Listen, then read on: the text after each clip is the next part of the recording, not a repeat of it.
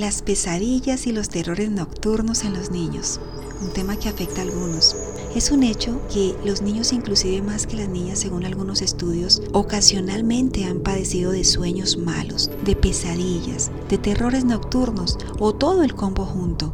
Y aunque esto es una afección benigna que suele desaparecer evolutivamente, este es un motivo de consulta que preocupa a los padres por alterar no solo el descanso de su hijo, sino la dinámica de toda la familia. Las pesadillas y los terrores nocturnos son parte de las llamadas parasomnias y aunque existe una vasta literatura al respecto, realmente la mayoría de investigaciones no logran llegar a datos concluyentes sobre sus causas u origen.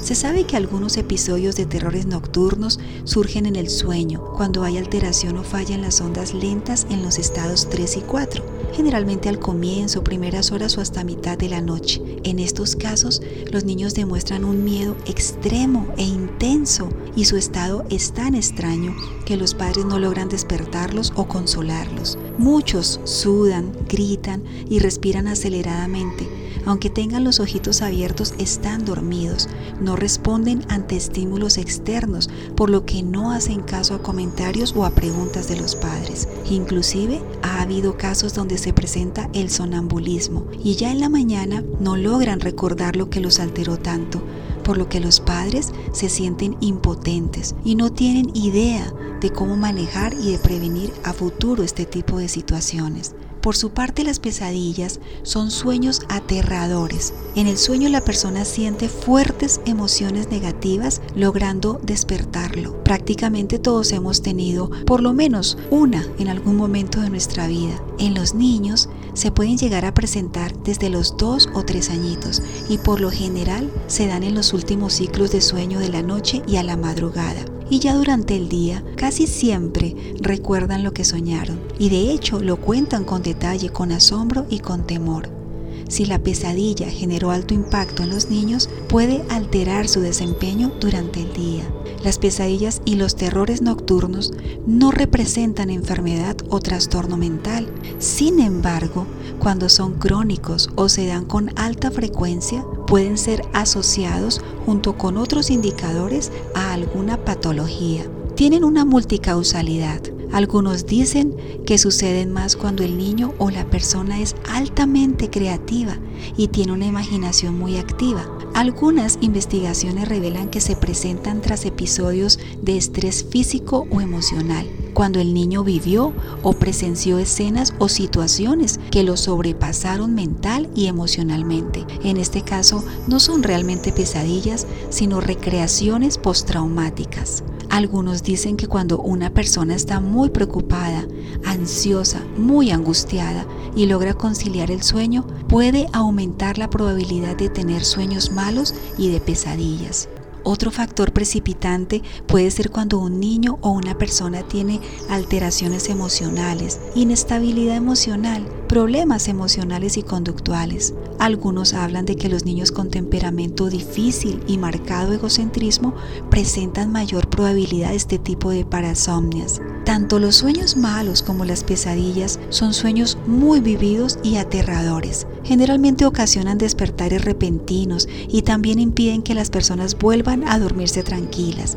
Entonces, ¿qué podemos hacer para tratar de evitar las pesadillas, los sueños malos e inclusive los terrores nocturnos? Inicialmente es muy importante que analices cómo es tu vínculo con tu hijo, con tu hijita, qué tan seguro se siente tu hijo de ti como padre o como madre. Algunas teorías del apego indican que cuando no existe un apego seguro y un vínculo sólido entre padres e hijos, aumentan las posibilidades de trastornos de sueño, entre otras cosas más, claro. Recuerda que los niños tienen pensamiento concreto y su desarrollo moral es limitado, depende de su edad, de sus experiencias, de su socialización, así que no debes cargarlo, por decirlo de alguna manera, con preocupaciones, con situaciones que no pueda asimilar, procesar y resolver. Es muy importante prevenir situaciones de estrés en los niños por cargas económicas, por ejemplo, o por conflicto de separación de los padres, o por situaciones de estrés de los mismos adultos.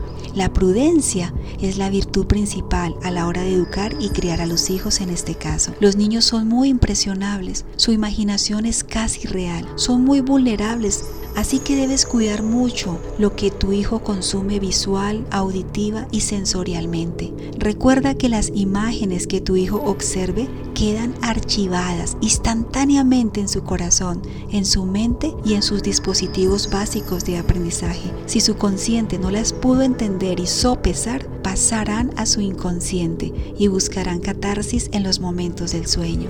Ahora, en la implementación y afianzamiento del hábito de dormir, genera en el niño un ambiente tranquilo, sereno y lleno de paz cuando se acerca la noche. Al ejecutar rutinas para acostar a tu hijo, fortalece tu vínculo con él. Y si eres una persona que educa lo espiritual, no olvides aprovechar para incentivar la fe, la oración, la meditación dentro de estas rutinas. Es necesario también que tu hijo llegue a su cama con la disposición correcta para dormir. Asegúrate que el ambiente de la habitación de tu hijo es el adecuado en luz, en temperatura, en orden, aún en el aire. Igualmente garantiza que no haya interferencia de ondas electromagnéticas que puedan alterar y afectar el sueño de tu hijo. En casos extremos, Recuerda que será necesario realizarle al niño estudios de sueño. Estos son orientados por tu médico pediatra o neuropediatra. Puedes contactarme si deseas orientación detallada. En todos los casos donde los padres me han consultado, las estrategias que hemos implementado han sido exitosas para extinguir este tipo de alteraciones en el sueño de los niños. Soy Ana Cruz, tu psicóloga. Hasta un próximo episodio.